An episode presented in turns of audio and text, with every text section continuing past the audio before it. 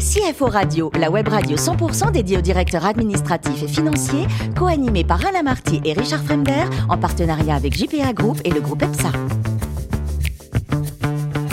Bonjour à tous, bienvenue à bord de CFO Radio. Vous êtes 11 000 DAF et dirigeants d'entreprise abonnés à nos podcasts. Merci à toutes et tous d'être toujours plus nombreux à nous écouter chaque semaine. Vous le savez, vous pouvez réagir sur nos réseaux sociaux et notre compte Twitter CFO Radio-du-Bas TV.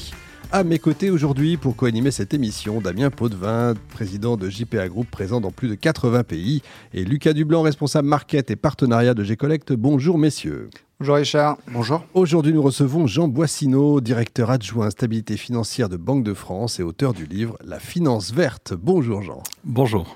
Alors vous êtes parisien, vous avez fait, euh, là je, faut que je prenne mon élan, hein, prépa, grandes écoles, polytechnique, administrateur à l'INSEE, etc., etc. Vous avez été aussi détaché auprès du ministre des Finances britannique, ça c'est assez incroyable.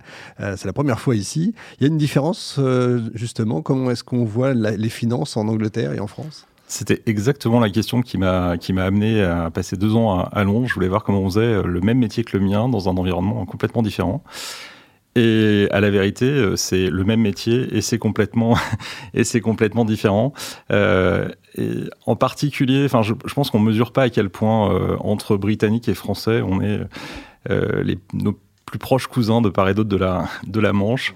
On raisonne beaucoup pareil. Euh, et puis, euh, parfois, on a des intérêts un peu antagonistes. Ils ont le même genre de taxes euh, Ils ont la, folie des taxes comme chez nous ou c'est pas Ils ont une approche de la fiscalité très différente. Ouais, c'est ça. Très, très différente. C'est intéressant. Vous avez travaillé sur le lien entre finance et transition écologique. Aujourd'hui, avec ce qu'on vit, vous avez une analyse alors, en fait, euh, je suis un petit peu tombé sur ce sujet-là euh, par hasard. Et vous parliez de, Londres tout à l'heure. En fait, je suis même tombé dans la finance par hasard, parce que j'ai travaillé, euh, j'ai rejoint l'équipe stabilité financière du, du, Trésor britannique juste 15 jours avant la faillite de Lehman Brothers. Et j'ai vu. bon timing. Très bon timing. Hein. je, prétends, enfin, j'espère qu'il n'y avait aucune causalité. euh, et, euh, et, en fait, du coup, j'ai vu vraiment de, de, première main à la fois euh, une finance qui dysfonctionne hein, et puis ce que pouvait être, devait être une, une finance qui, qui fonctionne bien. et, et c'est un petit peu, comment dirais-je, un autre genre de crise, hein, mais, mais aussi une crise qu'on a en face de nous avec les enjeux climatiques, énergétiques, euh, environnementaux au sens large. Et alors donc un livre chez Duno, La finance verte. Alors pourquoi ce livre? Euh, Comme je le disais, je suis un peu tombé par accident dans ce, dans ce sujet. Euh, et je, je, me suis retrouvé à devoir réfléchir au rôle du, du, secteur financier face au changement climatique dans le contexte de la préparation de, de la COP 21. Euh, la finance verte, tout le monde en parle. Euh, à la vérité, personne ne sait vraiment de quoi euh, l'autre parle. Et, et, donc, il y a beaucoup de beaucoup d'incompréhension. Au bout de quelques années, je me suis dit qu'il était temps que qu'on essaie de remettre quelques idées quelques idées en place pour éviter à la fois les faux procès et les fausses promesses. D'accord. Et il est à destination de qui? Du grand public ou plutôt des financiers? Alors, certainement les financiers, mais, mais probablement au-delà. J'enseigne hein, et j'ai aussi pensé à mes étudiants en l'écrivant et beaucoup plus largement, euh, je me suis dit que l'honnête homme qui voulait comprendre de quoi on parlait euh, pouvait peut-être y trouver un intérêt. Vous enseignez à la Sorbonne, hein, je crois. Exactement. Ça. Damien. Bonjour Jean, euh, je suis, je suis ravi de pouvoir échanger sur, sur ces sujets-là. nous, voilà, on est experts comptables, commissaires aux comptes. D'autres qui nous écoutent sont financiers, DAF. On se pose tous la même question parce que comme, comme vous le pensez, vous le dites, c'est flou un peu tout ça et où est-ce qu'on va et comment on le gère. Donc euh, globalement, euh, voilà, vous avez écrit un livre que je n'ai malheureusement pas encore lu, mais comment, voilà, euh, des gens qui travaillent sur les données financières, la compta, comment des investisseurs, comment des fonds de gestion finalement peuvent aider s'investir sur cette finance verte. Mais concrètement, hein, on peut, hélas, on n'a pas des heures, ce que ça mériterait, mais, concrètement. je vais essayer d'être concret. Je pense la conviction très forte de ce, de ce livre, hein, c'est que le financier euh, peut faire juste sérieusement son travail hein, et, faire beaucoup de bien. Euh, ce, qui se passe, euh, ce, qui, se passe en face de nous, c'est une transition dans laquelle on est, on est engagé. Et la vérité, c'est que la pire manière de faire cette transition, c'est de continuer à réfléchir comme si le monde de demain, c'était celui d'avant-hier.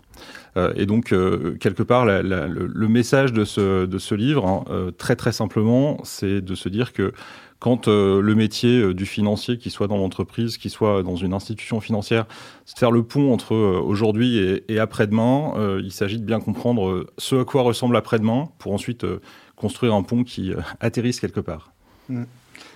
Alors, euh, bon, moi j'ai évidemment énormément de questions, mais je pense que ce qui intéresse tout de suite nos, euh, interlocuteurs, c'est qu'avez-vous des outils qui fonctionnent selon vous? Parce qu'on parle tous du bilan carbone, donc déjà comment on le fait? Est-ce qu'on a un outil sur le marché qui n'est pas une supercherie, entre guillemets, qui va donner une information pertinente et facile d'accès, ce genre de choses? Vous avez déjà repéré quelques outils? Alors, il y, a pas mal d'outils. Euh, la vérité, c'est qu'il y, a beaucoup plus de données que ce qu'on pense.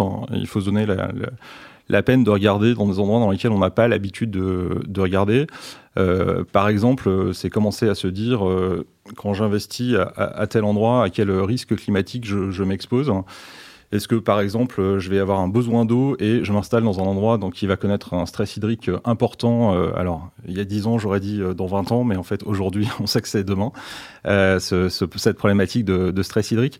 Donc, c'est ce type de, ce type de questions euh, qu'on n'a probablement pas l'habitude de se poser euh, dans les, dans les métiers financiers, parce que c'était pas des questions très habituelles, hein, mais qu'on est appelé de fait à se, à se poser pour essayer chacun à notre niveau de ajuster la décision comme elle doit l'être hein, en fonction, une fois de plus, de euh, ce que sera demain, qui n'est pas avant-hier.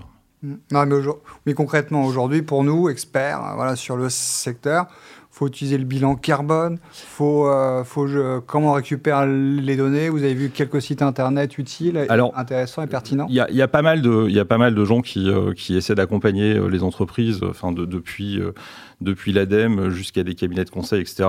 Et euh, honnêtement, il y a quelques, quelques acteurs qui font ça très très bien. Euh, et je, enfin, je pense que c'est une porte à laquelle on peut, euh, on peut frapper.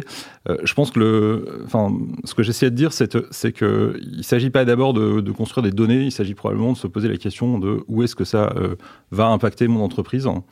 Parce que c'est pas forcément la peine de mettre en œuvre une espèce de, de démarche générique hein, si au fond, le seul sujet que vous avez, c'est eh bien, il va falloir que je change ma, la manière dont, dont j'utilise de l'énergie, par exemple, et j'utilise plutôt de la chaleur que de l'électricité ou ce genre de, ce genre de choses. Enfin, c'est vraiment ouais, essayer d'identifier la vraie question opérationnelle pour, pour l'entreprise, davantage qu'une une question de se dire il va falloir que je reprocesse la totalité de ma comptabilité. Mmh, c'est ça. Euh, alors je sais que voilà, il va y avoir quand même beaucoup d'impact sur tous les business plans, sur toutes les valorisations d'entreprise. Euh, les structures qui, ont déjà anticipé un peu ces sujets, qui ont dépensé, ne dépenseront moins après, et inversement, on aura des sujets euh, sur, sur, sur la pérennité de certaines entreprises. Pour vous, il y a un peu de deadline C'est déjà trop tôt ou déjà trop tard, en fait? Ce qui est certain, c'est que c'est qu'on a des grandes, des grandes étapes qui, qui vont arriver très vite, euh, 2030, 2000, 2050 et donc, euh, on peut plus tellement attendre pour, euh, pour, pour s'engager dans cette, euh, dans cette transition. Ça, c'est c'est une évidence. Alors, dernier point qui me semble important en tant que citoyen et, et contribuable, pourquoi, enfin surtout vous qui êtes un peu, un peu à l'écoute de ce qui se passe dans les bureaux, pourquoi l'État ne pousse-t-il pas plus avec des crédits d'impôt plus significatifs? Il y en a qui arrivent. On a super, on a remis bah, le crédit rénovation énergétique, mais c'est pour un pouillème, quoi. C'est ridicule.